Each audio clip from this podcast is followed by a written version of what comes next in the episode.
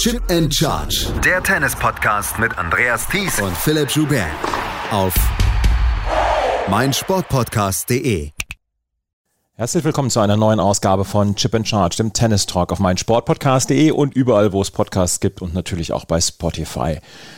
Es ist acht Tage her, da erschütterte eine Nachricht Tennis Deutschland. Dirk Hordorf, Vizepräsident des Deutschen Tennisbundes, sieht sich Vorwürfen der sexuellen Belästigung und Gewalt ausgesetzt. Ein ehemaliger Spieler, Maximilian Abel, und ein aktueller, Sriram Balaji, schilderten einem Rechercheteam von NDR, der Sportschau und der Süddeutschen Zeitung, wie Hordorf sogenannte Muskelchecks durchführte oder erniedrigte. Herr Hordorf bestreitet die Vorwürfe, ist aber inzwischen von seinem Amt als Vizepräsident zurückgetreten. Hendrik Maaßen vom NDR ist einer der Journalisten, die diese Story recherchiert haben. Mit ihm habe ich über seine Arbeit gesprochen und über diesen Fall natürlich. In den Show Notes findet ihr Artikel, die bislang erschienen sind. Dort sind sie aufgeführt und dort ist auch der Link zur Anlaufstelle des DTB zur Prävention sexualisierter Gewalt im Sport hinterlegt. Das Interview mit Hendrik Maaßen, das hört ihr jetzt. Hendrik Maaßen, ich danke dir sehr für deine Zeit. Herzlich willkommen bei Chip Charge. Vielen Dank fürs Interesse und äh, dass ich hier sein kann. Henrik, äh, bevor wir über die Recherche dann auch ähm, in der Causa Dirk Hauthoff äh, zu sprechen kommen, müssen wir einmal gerade auf dich zu sprechen kommen. Du bist ein Teil eines Teams, dieses, die diese Recherche herausgebracht haben. Du selber äh, bist aber beim, ja, bei der ARD beziehungsweise beim NDR dann in der, ja, in der Recherche dann zuständig. Seit wann beschäftigst du dich mit dem Thema sexualisierte Gewalt im Sport? Das sind mittlerweile schon drei, vier, vielleicht fünf Jahre. Ähm, nicht Vollzeit in den ersten Jahren, aber in den letzten, in der letzten Zeit doch ähm, mit großem zeitlichen Aufwand, weil wir dieses Thema ähm, als, als besonders relevant und wichtig erachtet haben. Ganz blöd gesagt kann man schon so ein bisschen formulieren, die Aufklärung von sexualisierter Gewalt im Sport hinkt meiner Auffassung nach noch ähm, etwas hinter dem, zum Beispiel in der katholischen Kirche oder in den Kirchen generell ähm, hinterher. Wir haben da viele Diskussionen im Sport, viele ähm, mutmaßliche, viele Täterinnen und Täter, die ähm, den Sport ähm, jungen Menschen ähm, wirklich kaputt machen, die die Leben zerstören, ähm, Psychen zerstören und ähm, das ist mir deswegen ein sehr, sehr wichtiges Thema geworden, weil ähm, der Sport eigentlich so schön sein könnte, wenn ähm, er nicht genutzt werden würde von, von Täterinnen und Tätern. Prinzipiell haben wir ja gerade was Tennis angeht, aber auch andere Sportarten, haben wir durchaus ein großes Abhängigkeitsverhältnis zwischen den Lehrenden, zwischen Trainern etc., Betreuern, auf der anderen Seite den Sportlerinnen und Sportlern. Ähm, ist das in den letzten Jahren vielleicht dann auch ein ganz kleines bisschen einfacher geworden für Opfer, sich dann jetzt dann ähm, auch zu äußern, beziehungsweise damit an die, an die, ans Tageslicht zu kommen? Weil wir haben es jetzt in mehreren Fällen dann schon erlebt in den letzten Jahren. Wir sprechen über Turnen, wir sprechen über Schwimmen. Jan Hempel ist ja auch ein ähm, berühmtes Beispiel dann jetzt. Ist es in den letzten Jahren etwas besser geworden, äh, darüber zu sprechen, über sexualisierte Gewalt, die dann auch Sportler, die Opfer dann äh, erfahren haben? Oder ist das nach wie vor ein zähes Ringen? Ich, ich spreche immer von Betroffenen, weil Opfer da so ein bisschen auch, ja, auch ein abwertendes ja. Wort ist. Ähm, ich denke, dass, ähm, dass es ein interessanter Punkt ist, weil ähm, nur sprechen hilft darüber. Und wir haben im Sport eine, einen Punkt erreicht, wo sehr viele Menschen darüber sprechen, über ihre eigenen Erlebnisse ähm, oder ja, dass sie etwas gehört haben und, und anfangen aufzuklären ähm, oder Nachfragen stellen. Ähm, bestimmte Dinge waren vielleicht mal normal, müssen aber nicht normal sein, auch im Sport. Und angefangen oder auch mir haben mehrere Betroffene schon auch gesagt, mir hat das Mut gemacht, was die US-Tonerinnen gemacht haben. Also öffentlich wirklich, das ist ja der Fall Larry Nasser, der ehemalige Teamarzt, der, ähm, der wirklich in, in unfassbarer Art und Weise ähm, über viele Jahre in einem extrem krassen Abhängigkeitsverhältnis der junge ähm, Frau missbraucht hat. Und ähm, ich möchte das jetzt auch machen. Also eine der Geschichten, die wir veröffentlicht haben, war wirklich, ich möchte mich jetzt hier auch in Deutschland ähm, mit meiner Geschichte stellen. Und das haben wir genau im Turnen, das haben wir im Schwimmen, das äh, gibt es im Handball. Ähm, und das ist, ähm, das ist total gut und wichtig, weil ähm, nur so kann man dem, dem Problem irgendwie ähm, ja, versuchen Herr zu werden und auch eine richtige ähm, Arbeit in den Verbänden und in den Sportvereinen vor Ort anfangen zu, ähm, zu führen, weil es geht ja ähm, nicht darum, jetzt ähm, hier Menschen herauszufiltern, die, ähm, wo man auf den Finger mit, die, mit den, auf den Finger zeigt und sagt, hier, das, ähm, das ist der böse Täter, ähm, mhm. sondern es geht ja darum, dass wir ähm, dass wir das Problem, was es einfach gibt in der Gesellschaft, in jedem Bereich, ähm, sexualisierte Gewalt, ähm, sei es in Familien, in, in, in ja, Freundeskreisen, in der Kirche, im Sportverein, bei den Pfadfindern, ich weiß nicht, überall, wo Menschen zusammenkommen, gibt es dieses Phänomen, dazu gibt es Untersuchungen und der Sport hat bisher so ein bisschen so getan, als ob das Phänomen nicht so groß wäre bei ihm. Und ähm, es gibt seit dem vergangenen Jahr eine, eine Studie dazu, die erstmalig gezeigt hat, dass die Strukturen im Sport ähm, Missbrauch begünstigen. Und das ist, finde ich, ein, ein ganz wichtiger Punkt, den man, ähm, du hast eben schon von den Abhängigkeiten gesprochen, ähm, den, den man sich genauer anschauen soll. Wenn es in der Schule ähm, Probleme gibt oder ein, ein jemand übergriffig wird, dann kann man vielleicht auch mal die, die Schule oder den, die Klasse wechseln. Im Sportverein haben wir oft ähm, ja, in, in der Kleinstadt oder im Dorf oder auch wenn man über spezialisierte Sportarten wie auch Tennis spricht, nur wenige Stützpunkte, wo man wirklich weit vorankommt oder wo man seinen Sport überhaupt betreiben kann. Und dann ist man schon abhängig auf einmal von dem einen Verein und dem einen Trainer, der dort ist. Und das ist, glaube ich, hier ganz wichtig zu betonen, dass wir hier dann auch deswegen besonders gut drauf schauen müssen. Was für Strukturen haben wir denn eigentlich und wo ist der Nährboden auch für, für sexualisierte Gewalt? Und ich glaube, da haben wir einen wichtigen und sehr guten Weg eingeschlagen, in der Gesellschaft darüber jetzt mehr und auch offener zu sprechen. Ist der Nährboden größer in Einzelsportarten, wie jetzt zum Beispiel Tennis, als in Mannschaftssportarten oder erlebt, erlebst du da ein, ein Gleichgewicht, eine, eine Parität?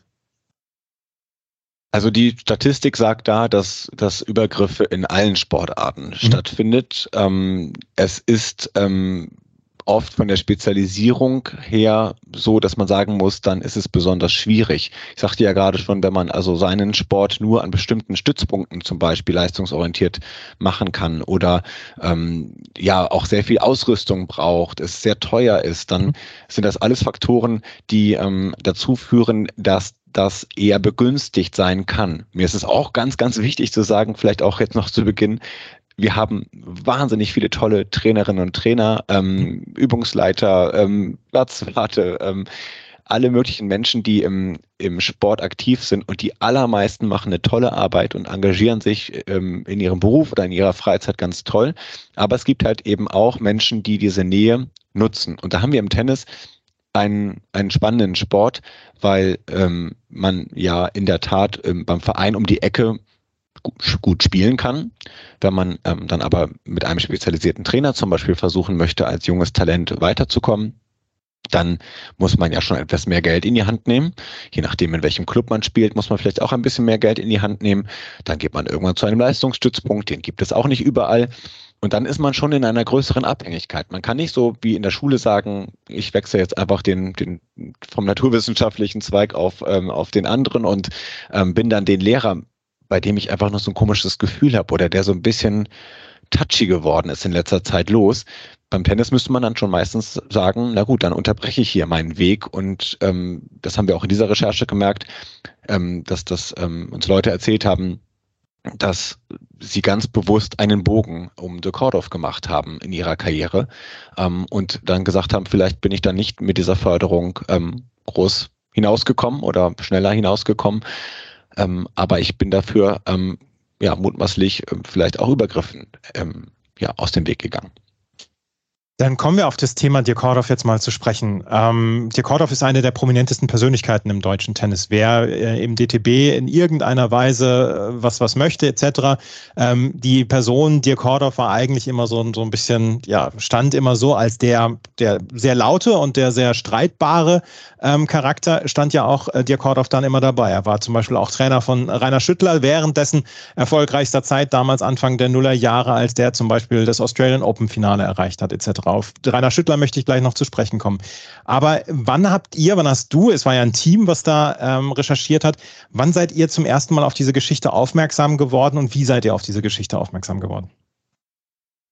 Also dadurch, dass wir ähm, mit den Kollegen, ähm, also ich mit meinem Kollegen Andreas Becker hier beim NDR ähm, äh, und Lena Kuch, die für die Investigation auch für den NDR arbeitet, gemeinsam mit Andrea Schildke, die seit Jahrzehnten sich über das Thema mhm. Missbrauch im Sport beschäftigt ähm, und der den Kolleginnen, äh, den beiden Nina Boven-Sieben und Lea Weinmann von der SZ. Ähm, wir sind da seit einigen Monaten bei und ich ähm, kann nicht so ganz öffentlich sagen, wo dann am Ende welche Informationen herkommen. Das ist eine investigative Recherche. Ähm, wir bekommen Informationen, wir reden sehr viel mit Menschen. Wir sind auch bis heute daran interessiert, mit Menschen ins Gespräch zu kommen, auch zu diesem Thema. Ähm, und versprechen in den meisten Fällen aber Vertraulichkeit ähm, oder oft ist es auch eine Bedingung für ein Gespräch. Und deswegen kann ich ja so viel sagen, dass wir vor vielen Monaten da Hinweise bekommen haben, auch weil wir schon im vergangenen Jahr in anderen Themenbereichen von sexualisierter Gewalt berichtet hatten und sind dann ähm, ja, haben unsere Arbeit angefangen zu machen und uns war natürlich bei den Vorwürfen sehr schnell bewusst, ähm, auf was für eine, ja, was, was das bedeutet und haben deswegen auch ganz besonders gut darauf geachtet, dass wir hier unsere, äh, unser, unsere journalistischen Hausaufgaben machen. Und ähm, wir haben ja bis heute das Gefühl, dass ähm, viele Menschen sich nicht trauen, darüber zu sprechen im deutschen Tennis, weil, wie du eben sagtest, äh, die Person eine sehr mächtige Funktion innehatte. Das ist übrigens etwas, was ähm, Beratungsstellen bei, bei von Betroffenen oder Leute, die sich damit ähm, fachlich auseinandersetzen, auch immer wieder sagen, das ist gefährlich, wenn Menschen an den Schalthebeln ganz alleine sitzen und es keine Kontrolle in der Form gibt. Jetzt gibt es natürlich ein Präsidium im DTB, aber viele haben schon angedeutet, dass so der Strippenzieher ähm, doch der Kordorf in vielen ähm, Dingen ist ähm, oder auch in den vergangenen Jahren war. Und wir haben recherchiert, wir haben viele Gespräche geführt, sehr viele Gespräche im deutschen Tennis, ähm, also mit mehr, also zwischen 50 und 60 Menschen, die ähm, ja auch was im Tennis vielleicht mal zu sagen hatten oder zu sagen haben und haben am Ende ein Bild ähm, vor uns gehabt, das diese Recherche dann ja auch im Endeffekt in der Veröffentlichung ähm, gezeigt hat. Und wir sind dankbar dafür, dass sich einige Personen ja auch öffentlich dann dazu geäußert haben. Ist ja kein ähm, Geheimnis, dass ähm, Maximilian Abel sich an den DTB mit diesem Thema gewandt hatte und ähm, damit sozusagen auch der Auslöser der, der Geschichte ist. Und ohne diese Betroffenen, die sich jetzt äußern, wäre diese Geschichte nicht ins Rollen gekommen. Es gab ja eine sehr kryptische Pressemitteilung ähm, letzte Woche um 18 Uhr, am 23. März um 18 Uhr gab es diese äh, Pressemitteilung. Um 20 Uhr ging eure Geschichte raus. Dort hat der DTB schon quasi im Vorhinein äh, versucht, ein kleines bisschen Wind aus den Segeln zu nehmen. Die Menschen, die damit nicht betraut waren mit dieser Recherche oder die diese Recherche noch nicht kannten, haben sich da gedacht, was ist hier los? Und eigentlich waren wir alle darauf, ähm, ja, waren wir schon alle gespannt und haben gedacht, äh, worum geht es denn hier wohl? Weil ansonsten würde der DTB so eine Pressemitteilung nicht rausgeben. Er hat dort, äh, der DTB hat dort gesagt, hier äh, im Februar 2022 hätte man erstmals Äußerungen von einem Spieler, von einem ehemaligen Spieler gehört über Beanstandung mehrere Jahrzehnte zurückliegenden Verhaltens eines Präsidiumsmitglieds betreffen. Ähm, Maximilian Abel hat das dann ja auch im Interview mit euch dann, auch in der, in der Reportage, die in der Tagesschau lief etc., hat das dann ja auch erwähnt, dass, äh, dass er diese Vorwürfe gegenüber ähm, Dirk Hordorf hatte. Maximilian Abel ist zu diesem Zeitpunkt in Haft gewesen, muss eine Haftstrafe im Moment noch absitzen. Im Moment geht man davon aus, dass er bis Ende des Jahres dann noch bleibt. Er ist im Moment das prominenteste Beispiel dieses, ähm, ja, dieser Vorwürfe gegen Dirk Hordorf. Ihr habt in der Reportage dann noch gesagt, dass es noch mehrere gibt. Wir sprechen gleich auch noch über Sriram Balaji. Ähm, war das dann, äh, wann habt ihr das erste Mal mit dem DTB gesprochen, dann auch darüber, über das Thema? Wir haben äh, die, die Tag und die Uhrzeit kann ich dir jetzt aus dem Kopf nicht sagen, aber wir ähm, haben dem DTB also auch ähm, versucht, also haben ein Gesprächsangebot zu dem Thema ähm, ähm, rausgeschickt, weil ähm, wir darüber natürlich Informationen haben wollten. Ähm, wir hatten an einem Punkt Informationen darüber erhalten, dass der DTB, ähm, der ja eine Untersuchung dazu beauftragt hatte, mit dieser Untersuchung jetzt ähm, also weitere Menschen informiert hatte und gegebenenfalls auch ähm, ja ähm, das, das weiter im aufarbeitet oder weiter bespricht. Und ähm, das war für uns der Punkt, wo wir uns an den Deutschen Tennisbund gewandt haben, weil wir gesagt haben, gut, wir haben diese Geschichte nun auch ähm, intensiv recherchiert. Ähm, es gab dann allerdings ähm, kein, ähm, kein, kein konkretes Gespräch und wir haben dann, wie in der Fall, wie das ähm, in solchen Fällen üblich ist, einen Fragenkatalog an den Deutschen Tennisbund geschickt, ähm, der dann also auch davon ja ausging, dass wir dazu ähm, etwas veröffentlichen werden. Und ähm, der kam dann also kurz vor ähm, Ausstrahlung, also die Antwort kam dann kurz vor Ausstrahlung ähm, des Tagesschau-Beitrags am vergangenen Donnerstag. Und ähm, ja, das war, glaube ich, aus äh, Sicht des, des äh, DTBs waren das, glaube ich, sehr aufregende Stunden. Was ich mich gefragt habe, im Februar 2022 gab es diese ersten Vorwürfe dann auch von Maximilian Abel und die Untersuchung ist dann vom DTB in Auftrag gegeben worden. Wir können natürlich nur spekulieren, aber ich habe mich gefragt, warum hat ähm, Dirk Kordoff dort dann weiterarbeiten können? War es dann auch vielleicht, dass man gesagt hat, Maximilian Abel ist jetzt nicht unbedingt die glaubwürdigste Quelle oder der glaubwürdigste Spieler, weil ähm, er selber hat ein, ich sage jetzt mal, kompliziertes Leben hinter sich, dann ähm, auf die schiefe Bahn geraten, Kreditkartenbetrug, ist in, in Haft gewesen. Hat man da gedacht, man könnte das so ein bisschen unter den Teppich kehren? Was ist deine Spekulation dann in diesem Fall? Ja, ich muss natürlich sagen, da bin ich der falsche Ansprechpartner. Ähm, dass das muss der DTB beantworten. Ähm, ich weiß nicht, ich habe insgesamt den Eindruck, dass der Deutsche Tennisbund ähm, und Dieter von Arnim hat ähm, Maximilian Abel ähm, in Haft besucht, hat sich das angehört, was ähm, Maximilian Abel zu, zu sagen hat. Ähm, und das ist ja erstmal sehr gut, dass der Präsident sagt, ich habe hier ein, ein ehemaliges ähm, Tennistalent. Ich hoffe auch, dass er es gemacht hätte, wenn es kein bekannter Spieler ähm, gewesen wäre, der sich an ihn gewandt ähm, hätte und ähm, hat dann diese Untersuchung beauftragt extern. Das ist ja auch erstmal ähm, eine Sache, wo man sagt, das ist doch gut, dass der Verband sich darum kümmert. Es ist in der Tat die Frage, warum der Deutsche Tennisbund ähm, äh, De Kordoff dann noch nicht suspendiert hat. Das ähm, ist normalerweise der übliche Weg. Aber das gilt ja ähm, die Unschuldsvermutung, aber man sagt, solange bis das nicht geklärt ist, müssen äh, wir ähm, da ähm, eine Suspendierung vornehmen und das kann man ja auch ohne Angabe von, von Gründen öffentlich machen. Das habe ich in vielen anderen Recherchen auch ähm, von Sportverbänden erlebt, dass das normal ist. Also wenn ein Trainer einfach um die Ecke hier irgendwo sich übergriffig verhalten haben soll, dass der Verein dann sagt, ja, dann bist du jetzt erstmal gesperrt und gut, dann fallen vielleicht ein paar Spiele aus. Vielleicht ist da aber auch der Kordoff ähm, einfach zu wichtig ähm, gewesen im, im, im DTB. Ich würde das gerne so ein bisschen trennen mit der Glaubwürdigkeit auch von Maximilian Abel, weil an sich kann jeder Mensch, egal was für eigene Verfehlungen er ja auch gemacht hat im Leben, auch Betroffener von, von solchen Übergriffen sein. Und wir haben natürlich überlegt, Mensch, das ist jetzt in der Tat natürlich kein keine besonders gute Ausgangsposition ähm, von einem Menschen, der also Vorwürfe erhebt und selbst in Haft sitzt. Aber der DTB ähm, hat ja ein Gutachten anfertigen lassen, auch um sozusagen die Vorwürfe zu überprüfen, die Glaubwürdigkeit auch von Maximilian Abel zu überprüfen. Und in dem ersten Statement, was du angesprochen hattest, ähm, steht dann ja auch drin, die Vorwürfe hätten, ich kann es jetzt nicht aus dem Kopf ganz genau zitieren, aber hätte man nicht mit ähm, Sicherheit nachweisen können oder ähm, nicht zu 100 Prozent.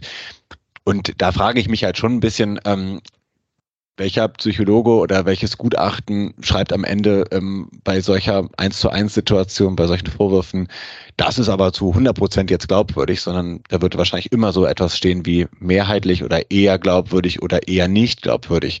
Was der DTB wirklich falsch gemacht hat, ist, dass hier keine Kommunikation mit den Betroffenen ähm, mehr erfolgt ist, offenkundig, dass ähm, der Bericht oder auch diese Aussagen nicht an Maximilian Abel und seinen Anwalt geschickt worden sind.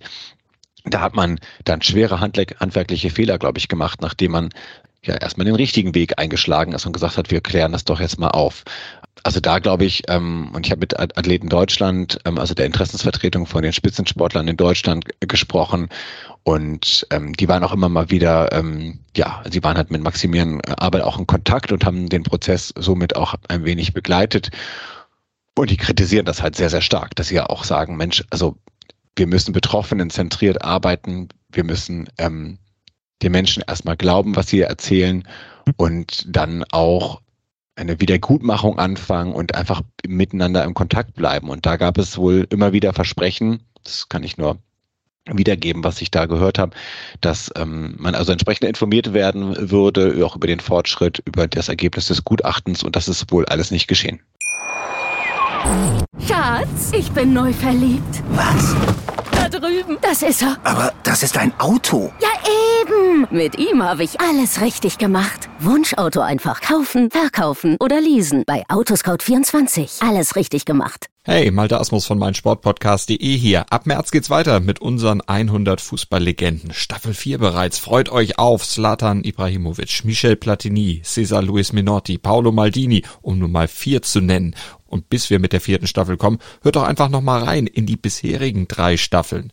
Ronaldinho, Sepp Meyer, Gary Lineker, Lothar Matthäus und viele weitere warten da auf euch. 100 Fußballlegenden Jetzt. Überall, wo es Podcasts gibt. Prinzipiell hat der DTB in drei Pressemitteilungen ja durchaus empathisch dann auch reagiert, hat gesagt, wir möchten dann auch darauf hinweisen, wir schauen nicht weg, wir schauen hin. Wir haben äh, in allen drei Pressemitteilungen, die rausgegeben worden sind, äh, ist drin gestanden, das ist nicht, das ist nicht das, wofür wir stehen wollen. Und das ist, ähm, wir, wir bedanken uns bei jedem, der Fehlverhalten auf Fehlverhalten aufmerksam macht. Prinzipiell haben, hat der DTB dann aber auch in allen drei Pressemitteilungen gesagt und sich davon distanziert, dass das in irgendeiner Weise etwas mit dem DTB zu tun haben würde. Diese Vorwürfe, die gegen Dirk Hordorf bestehen. Dirk Hordorf in seiner Position als Trainer, beziehungsweise dann auch als Funktionär des Hessischen Tennisverbandes, der ja damals Anfang der Nullerjahre war, kann man das überhaupt trennen, DTB und Dirk Hordorf in irgendeiner Weise? Ich meine, der DTB versucht es jetzt, dass es äh, das Fehlverhalten einer Einzelperson ist, aber Dirk Hordorf war eine der prominentesten Persönlichkeiten im, im kompletten deutschen Tennis in den letzten 20, 30, 40 Jahren. Die Frage müsst ihr als Fachmedium natürlich am ehesten klären, aber ich denke, ähm, ich bin ja auch aus der Sportredaktion hier beim NDR. Das ist natürlich ein wenig einfach zu sagen, das ist jetzt alles nur der private Trainer der Kordow und der DTB-Vizepräsident, der ja auch nochmal für den Bereich ähm, ja, Jugendsport zuständig ist ähm, oder gewesen ist. Das, das halte ich für ein bisschen zu simpel, diese Aufteilung ich glaube, die Person de Kordoff ist ja auch noch mit, mit weiteren, ähm, ja, mit in weiteren, in weiterer Art und Weise verbunden mit dem DTB. Ich weiß es nicht genau, aber da gibt es ja, glaube ich, auch noch ähm, weitere Tochterunternehmen. Da glaube ich, versucht man mit den Statements ein bisschen Distanz zu schaffen. Die Frage ist, ob die wirklich da ist. Der Kordoff ist jetzt von seinem Amt zurückgetreten. Das dann stand dann jetzt in der dritten Pressemitteilung. Er hat das auch über seinen Anwalt ähm, bekannt gegeben, dass er von seinem Amt zurückgetreten ist und dass er jetzt alles daran setzt, diese Vorwürfe zu entkräften. Wir müssen dann auch auf die Vorwürfe dann nochmal zu sprechen kommen, weil wir haben jetzt nur über Maximilian Abel gesprochen. Es gibt noch den ähm, Doppelspieler, den jetzt noch aktiven Doppelspieler Sriram Balaji aus Indien, der auch Vorwürfe gegen äh, Dirk Kordoff äh, erhoben hat. Bei Maximilian Abel ist es ist es sexualisierte Gewalt gewesen, ausgepeitscht worden mit einem Gürtel von Dirk Kordoff, sagt Maximilian Abel, Sriram Balaji, spricht die ganze Zeit von Muskelchecks. Ihr habt noch weitere Spieler gesprochen, die anonym bleiben sollen oder anonym bleiben wollen, die auch von diesen Muskelchecks gesprochen haben. Diese Muskelchecks, das, ja, das Abtasten der, der Bauchmuskeln beziehungsweise der Muskeln an sich, das als unangenehm empfunden worden ist. Das sind die Vorwürfe, die wir im Moment haben, oder? Richtig. Und das Ganze sozusagen in einer ähm, sehr erniedrigenden ähm, Art und Weise oder in, in einem auch, auch sehr hierarchischen Verhältnis. Und das war auch einer der Gründe, warum wir Michael Stich dazu befragt haben, habe mich schon auch ein bisschen gefragt, ähm, was ist denn eigentlich üblich im Tennissport? Ähm, und diese Bodychecks, davon haben uns sehr viele Menschen erzählt, ähm, waren offenbar üblich bei The Kordoff, aber bei im Prinzip keinem anderen Trainer ähm, mhm. den sie kannten oder in, ihrem, in ihrer Laufbahn äh, begegnet sind. Und ähm, Michael Stich sagte auch den schönen Satz, so, wenn das mein Trainer bei mir gemacht hätte, hätte ich gefragt, ob er äh, was Schlechtes geraucht hätte, also was, ähm, was das denn solle. Wir haben hier einen Masseur, es gibt auch äh, Mediziner, zu denen man gehen, gehen kann, also eine Muskelüberprüfung und du bist zu schwach, du, wenn du Profi werden möchtest, musst du da noch mehr Muskulatur aufbauen. Ich muss das mal kontrollieren. Ähm, ist auch so ein bisschen die Frage, ohne ein Medizinstudium, ob man dazu ähm, oder weiß ich nicht, Physiotherapeut, ähm, ob man da die fachliche Eignung zu hat. Viele Menschen sagen, dass es eher aus anderen Gründen ähm, geschehen ist. Und Sriram Balaji hat auch ja den schönen Satz gesagt, als ich neu in Deutschland war, dachte ich als erstes, das ist hier normal. So, das scheint dafür irgendwas Neues zu sein. Diese, dafür habe ich mich das geschämt für diese. Ja, das muss man, das muss man sich mal auf der Zunge zergehen lassen. Ne? Der kommt mit einem Stipendium, 2010 war es, glaube ich, ähm, nach Deutschland und trifft dann auf Hordorf und der nutzt ihn mutmaßlich für diese Zwecke. Also es geschehen diese Übergriffe, wie Balaji erzählt, und das ist ja schon, genau, das ist wirklich beschämend. Und wir haben ja hier, und das haben wir in anderen Recherchen ja auch schon gehabt und auch berichtet, da gab, gab es richtige ähm, ja, Übergriffe, die im Bereich einer Vergewaltigung waren oder sowas. Und das haben wir ja in diesem Fall hier nicht. Ich habe auch das Gefühl, dass bei den Erzählungen auch immer ganz klar war, dass Tukodov da, glaube ich, auch wusste, wo welche Grenze ist bei den mutmaßlichen Übergriffen. Wir müssen da weiterhin vorsichtig sein, weil wir wissen, und er hat es ja auch in der letzten, ähm, im letzten Statement angekündigt, dass er sich da vollumfänglich gegen wehren wird. Ich frage mich allerdings, in welcher Form das ähm, geschehen soll, denn ähm, die Anzahl der Menschen aus dem deutschen Tennis, die mit uns gesprochen haben, die ist wirklich relativ groß. Und mhm. da ist so ein bisschen die Frage, wir berichten nur, wenn wir ähm, Dinge ordentlich recherchiert haben und wenn wir dafür ähm, Zeugen haben und das auch juristisch nachweisen können. Ähm, er möchte das Gegenteil tun. Das ist sein gutes Recht und uns ist sehr bewusst, was diese Berichterstattung ähm, an sich anstellt, auch mit einem Menschen. Aber hier haben wir ja nicht nur einen inhaftierten ehemaligen deutschen Profispieler, ähm, der vielleicht deswegen nicht besonders glaubwürdig erscheint, sondern wir haben Menschen, die unabhängig voneinander, die sich gar nicht kannten, ähnliche Vorwürfe erheben. Aber das, das hört sich ja dann danach an, als ob das eigentlich ein Thema war, worüber man seit Jahren oder Jahrzehnten wusste. wusste. Hattest du Gerüchte gehört vorher? Nein, ich hatte keine Gerüchte vorher gehört. Also ich kann es jetzt nicht quantifizieren, aber ich höre auch nicht oft den Satz von Menschen aus einer Sportart, schön, dass ihr euch endlich diesem Thema widmet. Endlich erreicht es mal Journalisten. Und das liegt vielleicht auch daran, dass viele Menschen eher so aus dem hessischen Bereich vorher kamen und wir hier in Hamburg sitzen.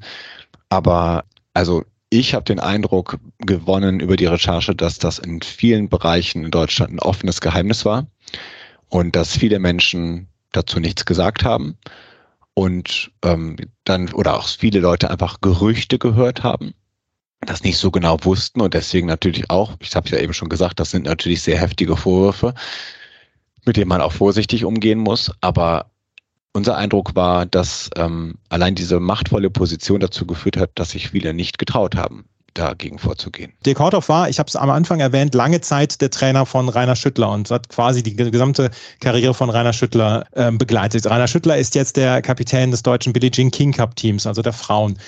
Habt ihr mit ihm gesprochen? Was hat er gesagt? Also zu einer Recherche gehört natürlich auch, dass man alle Menschen in einem Umfeld versucht zu kontaktieren.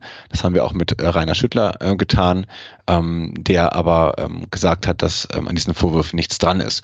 Und ähm, das können wir ja dann sozusagen einfach so abbilden oder so stehen lassen oder ähm, eben auch nicht aufgreifen, weil wenn er sagt, da ist nichts dran, dann ähm, können wir da ja irgendwie nichts, ähm, nichts anderes daraus berichten. Rainer Schüttler hat gesagt, diese Vorwürfe stimmen nicht. Wir haben jetzt dann auch noch ähm, gehört, oder letztes Jahr, Ende letzten Jahres hat Maximilian Abel dann auch noch Strafeinzeige gestellt gegen Dirk Hordorf. Da ist dann diese Woche dann das Ver Ver Verfahren eingestellt worden. Warum ist das Verfahren eingestellt worden?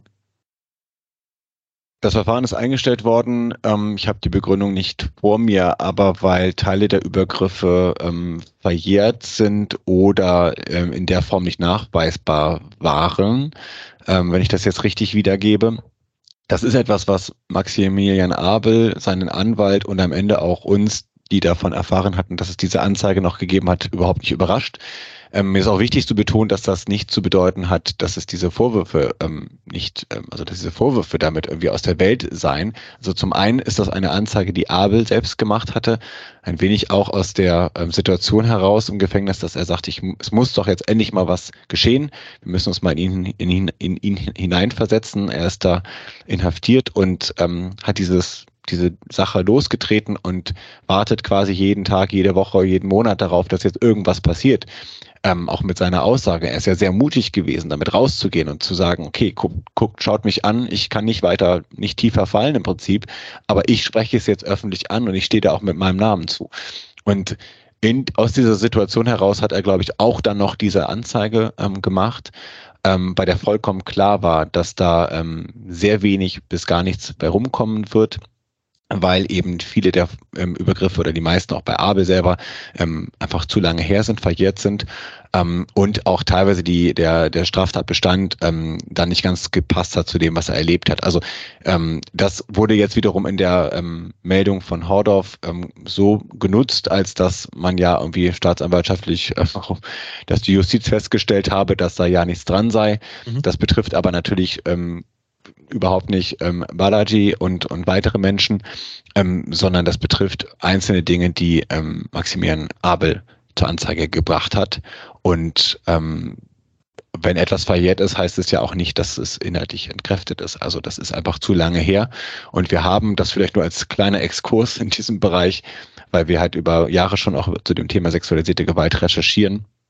Es ist in sehr vielen Fällen so, dass überhaupt nicht ähm, ja, die Justiz äh, ein Verfahren eröffnet. Es gibt sogar teilweise Beratungsstellen für Menschen, die betroffen sind, die davon abraten, eine Anzeige zu erstellen, weil es oft zu einer eins zu eins Situation dann vor Gericht kommt und es keine Verurteilung gibt, aber dieser Prozess extrem belastend ist für die, die Betroffenen, da nochmal auszusagen, auch teilweise Jahre zu erleben. Wir haben hier im, im Hamburger Umland in den letzten Jahren einen Fall recherchiert von einem Trainer, der ähm, über 30 bis 40 Jahre im Hamburger Umland ähm, ja, ein Erfolgstrainer war, sehr beliebt war, junge Mädchen vor allem trainiert hat und ähm, der jetzt vor wenigen Wochen verurteilt worden ist, das erste Mal rechtskräftig. Nach so vielen Jahren der Übergriffen, es gab schon vor vielen Jahren Anzeigen gegen diesen Trainer, ähm, es gab Gerüchte, ähm, der Verband hat erst sehr spät ähm, richtig reagiert und, und ähm, durchgegriffen hat, auch immer wieder gesagt, uns sind rechtlich die Hände gebunden. Wir können den nicht von irgendwelchen Tennisanlagen unterschmeißen,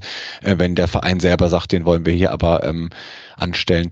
Also es ist sehr schwierig, die Justiz und die Aufarbeitung ähm, von solchen Übergriffen, ähm, weil genau vieles in einer 1 zu 1 Situation stattfindet, vieles nicht einfach nachweisbar ist und viele Betroffenen sich auch erst seit, also viele Jahre später trauen, Übergriffe anzusprechen, erstmal bereit sind, darüber auch öffentlich zu sprechen oder überhaupt in ihren Familien zu sprechen und dann aber auch wieder es schaffen müssen zu sagen, okay, ich stehe das Ganze nochmal in einem Prozess durch. Und Maximilian Abel hat irgendwie diesen Punkt wohl jetzt erreicht, hat auch gesagt, ich ähm, setze mich jetzt noch einmal umfangreicher mit mir selber auseinander hier in der Haft, als dass ich das vorher getan habe.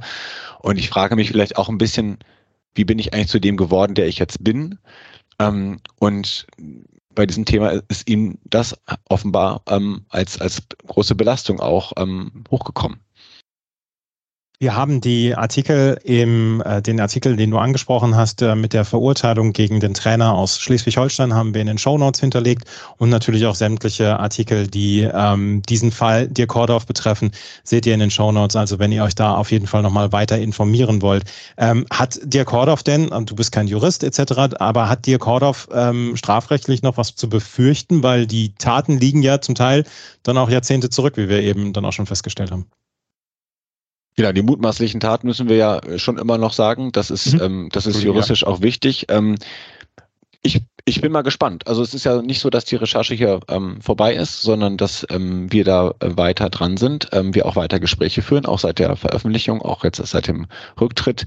Ähm, wir sind ein Team, äh, Menschen können sich an uns wenden ähm, und wir könnt ja auch sozusagen unsere Kontaktdaten ver verlinken, wenn ihr wollt, ja. ähm, weil wir das Gefühl haben, dass es sehr viele Menschen bewegt. Und ähm, die allermeisten Rückmeldungen, beziehungsweise ich habe bisher außer die Anwalts, äh, also außer die, die ähm, Post, die Antwort von Herrn Hordorf, ähm, keine bekommen, die gesagt hätte, das ist doch alles nicht ähm, wahr, das kann, da kann doch gar nichts dran sein, sondern ganz viele Menschen schreiben uns oder ähm, posten Kommentare on Social Media und sagen halt, wie wichtig und gut, ähm, dass dieses Thema recherchiert wird. Aber strafrechtlich, die Frage ist, was halt noch, ähm, was noch passiert ist in der Vergangenheit ähm, und was sich aufklären lässt, was der Deutsche Tennisbund vielleicht auch, der hat ja sehr groß jetzt angekündigt, da mit großem Aufwand und auch mit externen Spezialisten und mit wissenschaftlicher Begleitung, größer geht es ja kaum, das alles aufzuarbeiten. Und sagen wir mal so, wir haben schon auch noch Dinge gehört, die jetzt nicht in der Veröffentlichung drin sind. Ähm, aber wir sind Journalisten, wir berichten das, was wir belegen können und ähm, wir verbreiten keine Gerüchte. Wie geht es jetzt weiter? Das wäre jetzt die, die Frage, die Anschlussfrage dann noch gewesen. Äh, du hast es gerade eben schon erwähnt, es ist nicht, diese Recherche ist nicht zu Ende und ihr habt die ähm, Recherche letzte Woche online gebracht. Ihr hättet sie eigentlich gerne noch ein bisschen weiter ausgebaut, oder? Fernsehen ist, ist, ist ja auch ein Produktionsprozess und mhm. ähm, da kann man natürlich innerhalb von wenigen Tagen dann auch eine ausführliche Berichterstattung oder einen ja, knapp acht Minuten Beitrag in der Sportschau dann schneiden. Ähm, aber normalerweise machen wir das ein bisschen ruhiger und dann ähm, sind die Tage auch nicht ganz so lang.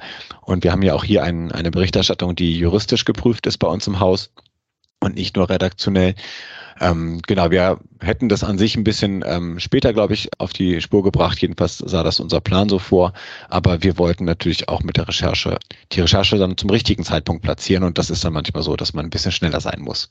Eine halbe Stunde nachdem die Recherche rauskam, gab es die ersten Gerüchte rund um die Ablösung von Julian Nagelsmann in äh, München bei den Bayern. Äh, die Recherche und die Geschichte an sich ist draußen, aber hat das trotzdem dann so ein ganz kleines bisschen wehgetan, dass die ähm, Aufmerksamkeit dann sofort wieder beim Fußball war? Ja, um da ganz ehrlich zu sein, natürlich, ähm, wenn man auch so lange an der Geschichte recherchiert, dann ähm, freut einen das nicht, wenn so eine große Fußballmeldung dann noch parallel konkurriert. Aber auf der anderen Seite muss ich ganz klar sagen, für mich zählt hier das Inhaltliche, die inhaltliche Recherche, die Vorwürfe, die wir erhoben haben und jetzt am Ende auch, auch die Konsequenzen, die es zumindest jetzt erst einmal gibt. Und ähm, das ist, glaube ich, das Wichtige und auch das, was wir als auch als öffentlich-rechtlicher Rundfunk und als Recherchekooperation leisten können, dass wir sagen, es ist nicht egal, aber wir können Monate an Themen recherchieren und damit auch eine Veränderung herbeiführen. Und die Rückmeldung zeigt uns jetzt auch, dass das sehr viele Menschen sehr gut finden, ähm, dass es sowas gibt und dass sowas möglich ist. Und dann wiegen wir das jetzt nicht so ab, aber natürlich in der Aufmerksamkeitsökonomie ähm, wäre es ganz schön gewesen, wenn Herr Nagelsmann am Tag drauf geflogen wäre. Das ist jetzt die Schlussfrage gewesen. Ähm, Hendrik, ich danke dir für deine Zeit. Ich ähm, wünsche dir ganz viel Erfolg bei den weiteren Recherchen und ähm, wie gesagt, deine Kontaktinformationen sind dann auch in den Show Notes mit abgelegt, plus alles das, was lesenswert und was sehenswert ist zu diesem Thema und zu den anderen Themen Richtung sexualisierter Gewalt im Tennis und so wie wir den Sport kennen, war das nicht die letzte Nachricht. Aber was Hoffnung macht, mir jedenfalls Hoffnung macht, ist, dass diese, dass diese Fälle jetzt so in dieser Form nicht mehr möglich sind, sondern dass Menschen jetzt eher aufbegehren und ähm, dass es möglich ist, solche Dinge früher anzuzeigen und dass dann den Betroffenen dann auch geholfen werden kann. Hendrik, ich danke dir sehr für deine Zeit. Danke für die Aufmerksamkeit, die ihr dem Thema gibt. Das war Hendrik Maaßen vom NDR. Die Geschichte ist hier nicht zu Ende. Und wir werden auch natürlich im Podcast und auf Social Media darüber informieren, wenn es hier Neuigkeiten gibt und wie es hier weitergeht. Am Montag schon folgt jetzt der neue Podcast, der sich dann auf die Miami Open fokussiert. Wenn euch das gefällt, was wir machen, freuen wir uns über Rezensionen auf iTunes und auf Spotify. Folgt uns gerne auf Twitter und auf Instagram, dort immer unter Chip und Charge. Und seit zwei Wochen haben wir jetzt auch einen Steady-Account. Wir würden uns freuen, wenn ihr uns in unserer Arbeit dort unterstützt. Dort gibt es einige verschiedene Pakete, die ihr monatlich oder jährlich abschließen könnt. Und äh, vielleicht wird es dann auch in Zukunft dann exklusive Folgen für Steady-Unterstützer geben. Vielen Dank fürs Zuhören. Bis zum nächsten Mal. Auf Wiederhören. Chip and Charge. Der Tennis-Podcast mit Andreas Thies und Philipp Joubert. Auf meinsportpodcast.de. Schatz, ich bin neu verliebt. Was? Da drüben. Das ist er. Aber das ist ein Auto. Ja, eben. Mit ihm habe ich alles richtig gemacht. Wunschauto einfach kaufen, verkaufen oder leasen. Bei Autoscout24. Alles richtig gemacht. Wie baut man eine harmonische Beziehung zu seinem Hund auf? Puh, gar nicht so leicht. Und deshalb frage ich nach, wie es anderen Hundeeltern gelingt, beziehungsweise wie die daran arbeiten. Bei Iswas Dog reden wir dann drüber. Alle 14 Tage neu mit mir, Malte Asmus und unserer Expertin für eine harmonische Mensch-Hund-Beziehung, Melanie Lippisch. Iswas Dog mit Malte Asmus. Überall, wo es Podcasts gibt.